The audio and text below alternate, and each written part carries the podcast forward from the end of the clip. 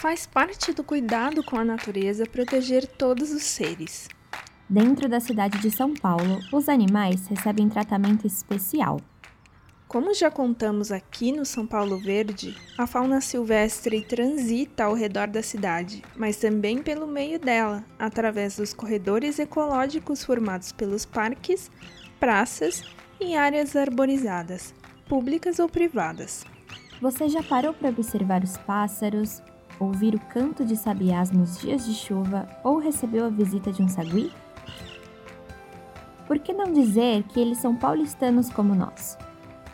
Hoje o São Paulo Verde fala sobre os animais silvestres que coabitam a cidade junto com a gente. São Paulo Verde. Eles podem ser pequenos ou mesmo imperceptíveis. Outras vezes surpreendem pelos hábitos e tamanho. Afinal, São Paulo é um abrigo da diversidade em todas as suas formas e, claro, também da fauna. São cerca de mil espécies mais de 100 tipos de insetos, 50 variedades de peixes e cerca do mesmo número de anfíbios e répteis, mais de 100 mamíferos e quase 500 espécies de aves. Sobre a fauna paulistana, falamos com a Juliana Suma, diretora da Divisão da Fauna Silvestre da cidade de São Paulo. É, o que, que é o SEMACAS? Qual que é o trabalho realizado o SEMACAS é o Centro de Manejo e Conservação de Animais Silvestres da Divisão da Fauna Silvestre, é, dentro da Secretaria do Meio Ambiente. É um equipamento da Secretaria. Ele, ele, ele é considerado um centro de triagem de animais silvestres, né? CETAS, que é o nome genérico para esses esse tipo de equipamento. A gente faz o, o, recebimento, tratamento, reabilitação e a destinação desses animais. A gente não faz só é, esse, esse, serviço de setas, né? A gente tem outras atividades também como para subsidiar o nosso trabalho como setas. Então, os levantamentos a campo, né? Levantamento e monitoramento da fauna a campo, é, monitoramento de doenças, né? De algumas, de algumas espécies de de animais silvestres que são importantes e são importantes para a gente também. Você saberia dizer, explicar assim para a gente é, quais são os animais mais comuns de serem encontrados em, no território de São Paulo? 75% dos animais que a gente recebe são aves, que são os mais fáceis de serem vistos também, né? Mas os que chegam para a gente são os animais mais comuns da cidade. Então, bem-te-vi, sabiá, os periquitos verdes que a gente vê pela cidade, são os animais mais comuns, né? E os gambás, eles acabam vindo para cá, né, ou acabam sendo retirados pela, pela GCM ambiental. Então, os mais comuns são esses, os que chegam todo dia, praticamente. É, no início de setembro, né, final de agosto, início de setembro, é quando começa a aumentar muito a nossa nosso recebimento. Então, a gente começa a receber muito desses animais nesse período em função da, da, do período reprodutivo mesmo. É, esses, esses animais, eles aparecem assim, mas eles vivem... Eles vivem nas matas que ficam em torno da cidade ou existem a, a incidência desses animais, você falou que 75% são pássaros, eles vivem realmente no meio urbano, assim? Eles vivem no meio urbano. A gente tem inventariado hoje mais de mil espécies de, de animais silvestres na cidade de São Paulo. Então, tem os animais que ocorrem na, mais nas, na, nas regiões de, de mata, né, mais nos extremos da cidade, em áreas mais protegidas, mas tem os, os animais que ocorrem no meio da cidade. Né? Muitos dos parques municipais que a gente tem na cidade, eles servem de abrigo e de, de é, ponto de alimentação, de reprodução para esses animais da cidade. Então, às vezes as pessoas não, não enxergam anima esses animais da cidade, mas eles estão por lá. A gente viu bastante isso agora na, na, no período da pandemia, que as pessoas começaram a ficar mais em casa, e aí ligavam para a gente e falavam, olha, eu nunca tinha visto, mas tem um bando de macacos que passa aqui no meu, na minha, na frente da minha janela. É, os macacos apareceram agora. E aí a gente vai olhar, é bairros que a gente sabe que tem ocorrência dos macacos há mais de 10 anos. Então a pessoa sai de casa cedo, volta à tarde e não enxerga mesmo essa fauna que anda pela cidade. Uhum. Aí você falou sobre os macacos, né? É, vocês divulgaram um material aí que tem mais de mil saguis, né, circulando pela cidade. Pode falar um pouco mais, assim, é, desse, desse movimento deles? A gente tem, a gente não tem uma, uma estimativa de quantos animais a gente tem circulando. A gente tem registros, né, de, de mais de, a gente tem mais de mil registros de, de pessoas informando exatamente isso. Olha, tem um, um, macaco circulando aqui pela minha, minha, minha região, acidentado na minha região, nesse caso dos saguis, né? A gente só contabilizou os saguis. E deve ter muito mais do que isso, né? A gente sabe que hoje em dia a gente tem mais de 100 bairros aí com a presença deles, né? eles se espalharam pela cidade, e eles não são animais naturais do município de São Paulo, não são os animais nativos. Né? São animais que vieram inicialmente vieram do Nordeste, né? O sagui de tufo branco veio do Nordeste. E o sagui de tufo preto, apesar de ocorrer no estado de São Paulo, ele não é nativo do município de São Paulo. Ele ocorre em regiões onde tem são áreas onde são áreas de cerrado. Então, quando eles chegaram em São Paulo, trazido pelas pessoas que compram esses animais, né, ilegal, muitas vezes ilegalmente, e depois de um tempo acabam soltando na cidade, porque é um macaco, é um animal que compete com a gente, que acaba mordendo, que acaba dando trabalho, né? Não é, um, não é a mesma coisa que você criar um cachorro em casa, né? É um cuidado diferente. É, esses animais foram acabaram sendo soltos na cidade e acabaram se espalhando. Como eles eram animais de regiões mais áridas, né? Caatinga, cerrado, quando eles se estabeleceram na cidade, eles começaram a, a, a, entrar na cidade, eles dominaram o município, porque aqui tem muito mais recurso né, de alimentação, de abrigo, e eles, acabam, eles tomaram conta da cidade mesmo. E ao longo dos anos a gente foi vendo o crescimento dessas populações na cidade. E eles são animais que se deram muito bem aqui. Hoje em dia a gente tem a mistura entre os dois, né, que a gente chama de híbrido, né, que é um, um vira-lata mesmo entre as duas espécies, que é um animal mais resistente ainda e que se adaptou muito bem à cidade. Então, muitas vezes a pessoa fala pra gente, ah, o animal tá aqui sozinho, abandonado, eu dei comida, ele veio comer, ele tá com fome. Não, ele tá acostumado com aquilo, ele sabe que a pessoa vai alimentar, ele sabe que se ele chegar perto de, um, de uma casa, alguém vai, vai, vai, vai atender ele, então eles se aproximam mesmo das casas. E ao longo do tempo eles acostumam com isso e acabam vindo todo dia buscar comida ou roubar comida dentro da casa mesmo. É, eles, eu percebo que eles são muito a, adaptados à presença humana mesmo, né? E aí, o que que, qual que é o procedimento, assim, uh, das pessoas? Pessoas, é recomendável que elas continuem alimentando, coloque a comidinha na varanda para os animais, ou deve tomar algum cuidado especial? Em relação aos, aos saguis, a gente sempre pede que as pessoas não coloquem. Apesar de todo mundo achar que a gente é muito malvado quando a gente fala isso, né, isso também é um controle da população deles. Quanto mais comida tiver disponível, mais filhotes a gente tem, maior, maior é o tamanho da população. Isso também é um problema para eles. Em algum momento, essa população vai ser tão grande que vai começar a faltar alimento, abrigo e, e vai começar a faltar recursos mesmo para eles. Então a gente sempre pede que não alimentem eles. Eles têm comida disponível para a cidade inteira. Eles se alimentam de frutas, mas eles também se alimentam de insetos, eles se alimentam de goma das árvores, é, eles se alimentam de ovo, filhote, é, ave, eles se alimentam de praticamente tudo que eles podem encontrar na cidade. Então eles não, assim, grande parte dos animais é, que já estão em vida livre há muito tempo, eles não, não passam fome. Né? A gente sabe que tem um caso ou outro de, de animais que são que, acaba, que é soltura recente, né, que a pessoa acabou de abandonar e aí esse animal obviamente vai procurar alimento porque não sabe comer sozinho, mas nem, mas a maior parte dos casos que a gente tem em São Paulo é bicho já estabelecido aqui, né, indivíduo já estabelecido aqui. É, então realmente a gente pede que não alimente. Dá dó, dá muita dó, mas eles vão ficar lá pedindo mas é melhor para eles. Os, os saguis, eles são. Eles têm de dois a três filhotes, é uma fêmea, né? Ela é, quem manda no bando é a fêmea. e ela tem de dois a três filhotes. E ela tem a ajuda das outras, dos outros, dos outros é, componentes do grupo para cuidar desses filhotes. Então ela não faz, ela não cuida sozinha. Então ela tem mais disponibilidade de se manter e de ter novos filhotes em breve. Né? Então a quantidade de, de que a gente tem na cidade hoje, muitas vezes é em função disso, é ter essa disponibilidade de, de recursos aí que facilita a reprodução desenfreada desses animais. Eles não, não passam fome, de verdade.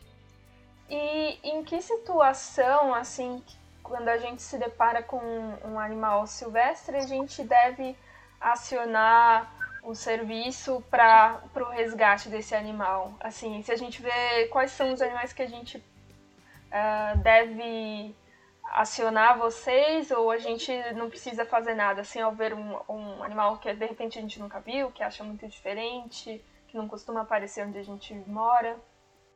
É, a gente tem um, um plantão telefônico né, diário que recebe, né, é um WhatsApp, né? Então a gente recebe as imagens do munícipe e a gente faz o atendimento e a orientação na hora lá para ele.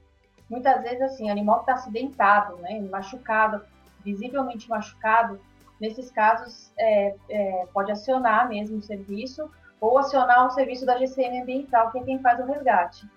Né? É, nos casos que não tem ferimento aparente, às vezes o animal está ali parado no, no, local, ele pode ser um filhote, né, que a gente consegue identificar pela foto se é um filhote ou não. É, o filhote, às vezes, muitas vezes está sendo cuidado pela mãe, pelos pais, né, que estão ali próximos, e a gente não vê, mas eles estão lá. E muitas vezes eles estão naquele momento de igual de criança que começa a andar e que tem que começar a andar sozinho, né, tem que começar a voar sozinho, tem que começar a, é, a, perceber os riscos que ele tem ali em volta dele. E muitas vezes o, os pais saem de perto para que ele já comece a aprender. E às vezes a pessoa vai lá e pega esse filhote. Então, cada caso é um caso. Se for um, um caso de um animal realmente machucado, ferido visivelmente, pode acionar o serviço na hora. E nos outros casos, a gente, a gente sempre pede que a pessoa entre em contato com, com o plantão e mande a foto, informe a situação, que a gente vai dar a melhor orientação para a pessoa na hora. Isso evita que o animal que não tem necessidade de entrar né, no serviço entre, porque ele vai, ele vai passar por um processo de avaliação do veterinário, exames, reabilitação, que às vezes atrapalha a volta dele para a natureza. E, e, evita também que, que a gente não tenha espaço para receber aqueles animais que realmente precisam do, do serviço. Uhum. Quantos animais vocês têm hoje sendo é, tratados, recebendo tratamento? Ah, deve ter em volta de uns 800, 900 animais aqui, nesse momento. Uhum. E quais são, assim, os mais é, diferentes, os casos mais inusitados e especiais, assim? Eu sei que tem algumas onças pardas, né? São duas hoje que vocês isso, tem. Hoje a gente tem duas onças pardas, tem um gato morisco, que é um gato menor, né? Mais escuro, que é super, super filhotinho também, está sendo cuidado pela gente. A gente teve o bico-leão dourado, que apareceu na Zona Leste, né? Assim, deve ter sido solto por alguém, e ficou um tempo com a gente, trancado a chaves, a gente não deixava ninguém ver ele, e já foi encaminhado para o zoológico. E a gente tem os gaviões, né? Os, os, animais que são migratórios, por exemplo, o avião peregrino é um animal que é migratório, que há muito tempo a gente não via, deve ter, obviamente, voando pela cidade, mas há muito tempo ele não chegava no, no serviço e apareceu um agora. Ele migra, voa bastante, né, né nessa caminho dele de migração. É, acho que agora, nesse momento, são os animais acho, mais diferentes que a gente tem aqui. Assim. É, eu, eu, tenho uma curiosidade sobre as onças pardas, assim. Ela, é, é uma coisa meio Globo Repórter, onde vivem, do, que, do, que, se alimentam. É, foi incomum, assim, elas aparecerem, onde, onde elas foram encontradas e onde que elas deveriam estar, assim, é comum esse animal estar tá em São Paulo mesmo? Elas foram encontradas no interior do, do estado, no meio do, do, do, canavial, em dois casos. E o do gato morisco também, é a mesma, é a mesma história. Então, quando, quando o canavial está bem alto, né, verde, bem alto, a, esses, esses, animais fazem ninho, um ninho no meio do canavial e acham que os animais, os filhotes estão protegidos lá. E só que esse período coincide também com o período do corte da cana, porque ela está alta. E no caso delas é super complicado, porque é um animal predador, né, que a gente fala de topo de cadeia, né, ninguém mais é mais predador que eles aqui, e a gente não consegue devolver o animal de volta para a natureza, né? É, é, quase que impossível. Isso é, isso, é, isso é alvo de bastante crítica, né? Porque as pessoas querem que a gente devolva, mas ele, eles muitas vezes eles estão acostumados com, com um humano e é de muito diferente de você devolver uma onça para a vida livre e você devolver um sabiá para a vida livre, né? Durante muito tempo foi debate nosso, a gente conversou com outros órgãos sobre isso, mas é, é, isso é uma coisa recorrente no estado. A gente recebeu a primeira onça marcha o ano passado e a partir dela foi uma enxurrada de pedidos para a gente ficar com outros filhotes. Então, até agora, eu já refusei cinco filhotes. Né? Veio o Raoni, em seguida, que foi o que a gente falou, fechamos, fechamos, não podemos mais receber onça nenhuma porque a gente não, não tem onde colocar. Mas depois dele, foram mais cinco pedidos de filhotes que, que, é, que tinham a mesma condição. O Raoni, com quatro meses, cinco meses ele fez agora, ele pesa 20 quilos. Come, come mais do que ela já. Né? Então, eles são dois gatos hoje que com uma, uma potência, com uma força é, de, um, de um gato de 40 quilos. Né? É, um outro, é uma outra brincadeira, né? Então, no menor, é, no menor, sei lá, é, estresse que esses animais tenham, eles, eles podem machucar. Uhum. É, dentro da, do, do, perímetro aqui da cidade de São Paulo, né, a gente tem bastante área de, de conservação, de mata é, mesmo é, preservada, né, que não tem a interferência de humanos, assim. É, tem esse tipo de animal também lá, assim, de, de predadores também? Ou são espécies menores que a gente costuma encontrar? Não, a gente tem registro de onça parda no, no extremo sul de São Paulo. Aqui no Anhanguera a gente tem, tem registro, pegada deles. E na Zona Norte também tem, tem, tem alguns casos de, de, de ocorrência, assim, do bicho aparecer na Zona Norte também. A gente tem caso de anta, né, que é um animal também grande, que, que aparece na Zona Sul, que também é um animal super difícil de, de ver. A gente nunca recebeu um aqui. E nem quer receber, a gente quer mais é que eles fiquem lá no lugar deles mesmo. É, nesses extremos da cidade, como ainda existem alguns corredores de, de fauna, né? Que liga a outros lugares, principalmente Zona Sul, que liga ainda a Serra do Mar, a gente tem animais grandes que ocorrem lá, que acabam aparecendo. Uhum. É, a gente falou em alguns outros programas aqui do São Paulo Verde justamente sobre esses corredores, né? Que eles são importantes principalmente para os pássaros, né? Você pode explicar um pouco por que são importantes esses corredores? Exatamente porque eles usam de suporte para atravessar a cidade.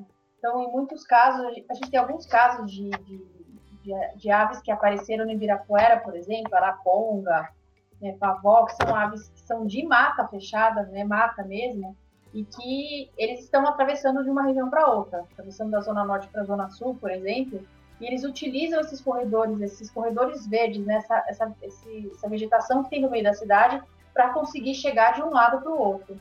Né? Então, o, o, os corredores, os parques, né, eles são utilizados como uma via mesmo verde para o animal atravessar a cidade de um lado para o outro são extremamente importantes. Né? Quando a gente muitas vezes a gente sabe que quando esses corredores são quebrados, a gente é quando os animais aparecem para a gente ou quando a gente tem alguma algum desequilíbrio na, na, na, em algum ponto que tem a ver com isso, com desmatamento, com alguma interferência no meio dessa desse, dessa via, né, verde. Aí por corredores a gente entende os parques, mas a gente também pode entender os canteiros, praças também, eles entram nesse conceito? eles entram, entram nesse conceito e, e a gente é, não fala só em corredor de, por exemplo, para as aves, né? A gente fala também, hoje em dia, o pessoal da, que trabalha aqui na, na fauna, né, que trabalha, principalmente os biólogos que trabalham na fauna, falam muito nos corredores de polinizadores, que são tão importantes quanto, né, que a gente não esquece muitas vezes do inseto, da abelha, mas que esses, polinizadores são extremamente importantes para a própria vegetação da cidade, né, para a construção dessa vegetação. Então, os canteiros são importantes, né, a vegetação mais, mais rasteira, que talvez às vezes a pessoa não enxerga como uma, uma vegetação, uma vegetação né, de, de árvore, de porte arbóreo, mas que é super importante também para esses animais utilizarem. Uhum, legal. É, e, e, um assunto que eu acho que é importante é sobre o contrabando de animais, né? A gente tem os animais silvestres que não podem ser domesticados, né? As pessoas é, comercializam e também acho, imagino que devem ter casos de pessoas que encontram bichinhos selvagens e, e pegam para criar em casa, né? Qual que é o vocês têm um mapeamento disso? Tem números assim que a gente possa citar desse, desse comércio irregular e também da domesticação irregular desses animais? Olha, esse número é, su é super subestimado, né? O que chega para que é apreendido, acho que nem deve ser 5% do que deve circular de animais por aí é, do tráfico, né? Ou de que as pessoas mantêm em casa. É, um terço dos animais que a gente recebe aqui são os oriundos do tráfico. A maior parte são as aves mesmo, passarinho, passarinho que canta, né? As pessoas querem ter o passarinho na gaiola cantando, né? Isso é cultural, mas é uma cultura, né? Já que já deveria ter, ter sido abolida. E a gente tem as pessoas que querem ter um bicho diferente em casa. Então, papagaio, arara, né, é, são animais que são super é, super próximos, assim, eles, eles têm uma proximidade com a gente, eles interagem com a gente, então é super legal ter um animal desse, as pessoas acham que é super legal ter um animal desse em casa. E os macacos, né, muita gente tem, tem macaco, tem sagui, tem macaco prego em casa. E esses animais, eles não são passíveis de domesticação, apesar das pessoas acharem que, que podem ser criados como pet, mas eles têm necessidades que a gente nunca vai, vai suprir em casa, necessidades que a gente talvez nem conheça, que eles precisem. E a gente, e muitas vezes os animais que a gente recebe aqui, eles chegam numa condição muito ruim mesmo. Condição de obesidade, de alimentação inadequada, porque é, realmente a pessoa não, não, não sabe qual, qual, qual é a necessidade daquele animal. E independente do tamanho da gaiola que ela vai ter em casa, pequena, grande, né, um viveiro muito grande, nunca vai ser o suficiente para o animal, principalmente para o animal que voa. Então, é, é, aqui a, a, a, nossa cultura mesmo é não, não, não, não ter animal silvestre, não, não gostar de ter animal silvestre em casa. E, e o que a gente vê hoje é que muitos desses animais também são potenciais transmissores de doenças para nós. A gente transmite para eles e eles podem transmitir para nós. Então, isso também é um risco, né? Você tem um animal silvestre que muitas vezes você não sabe qual é a doença que ele pode transmitir. É, a gente está vendo a Covid aí hoje, né? É, muitas vezes é, isso é um risco também para a pessoa. E a gente tem, por exemplo, muitos casos de saguis que morreram de doença, de uma doença super besta humana, né? Que é herpes, né? Uma coisa que para o humano não interfere muito, no caso do sagui, ele mata o sagui. E essa proximidade, isso jamais aconteceria se não existisse essa proximidade da pessoa com, com o macaco. Para terminar, qual que é o papel do, do morador da cidade de São Paulo na, na preservação dessa vida animal? Ah, o papel, eu acho que é, é, permitir que esses animais continuem circulando pela cidade, né, usufruindo do, do que a cidade tem. É, muitas vezes uma luz que ilumina a copa da árvore, né, um, um vidro transparente, acaba sendo um, um, causador de centenas de, de, de, mortes aí de animais na cidade. Então, é, é, acho que talvez você atentar para esses detalhes, né? Será que eu, o, a construção que eu tenho na minha casa, né, a iluminação que eu tenho na minha casa, o quanto isso interfere na fauna que tem na cidade. A gente interfere bastante, eles têm, eles têm eles estão acostumados com esse ambiente urbano, mas a gente pode ajudar bastante com pensando no, no, no entorno da gente, o que a gente pode melhorar para que eles, eles continuem é, ocorrendo na cidade, né, frequentando a cidade. Temos certeza que a partir de agora você vai prestar mais atenção aos animais que vê da sua janela, não é? E se lembrar que animal silvestre não é pet. Os animais domésticos também têm seu espaço na cidade e requerem outros tipos de cuidado, feitos aqui pela Prefeitura por meio da Coordenadoria de Saúde e Proteção ao Animal Doméstico. Se quer adotar um companheiro, é lá que você deve ir. Faça sua parte na preservação da vida animal e ajude a proteger as espécies que vivem por aqui. Para acompanhar a vida das onças pardas Marcha e Raoni e os outros bichinhos cuidados pelos semacas, fique ligado em capital.sp.gov.br e nas nossas redes sociais, prefsp. E não se esqueça de ouvir os outros episódios dessa série. Até mais!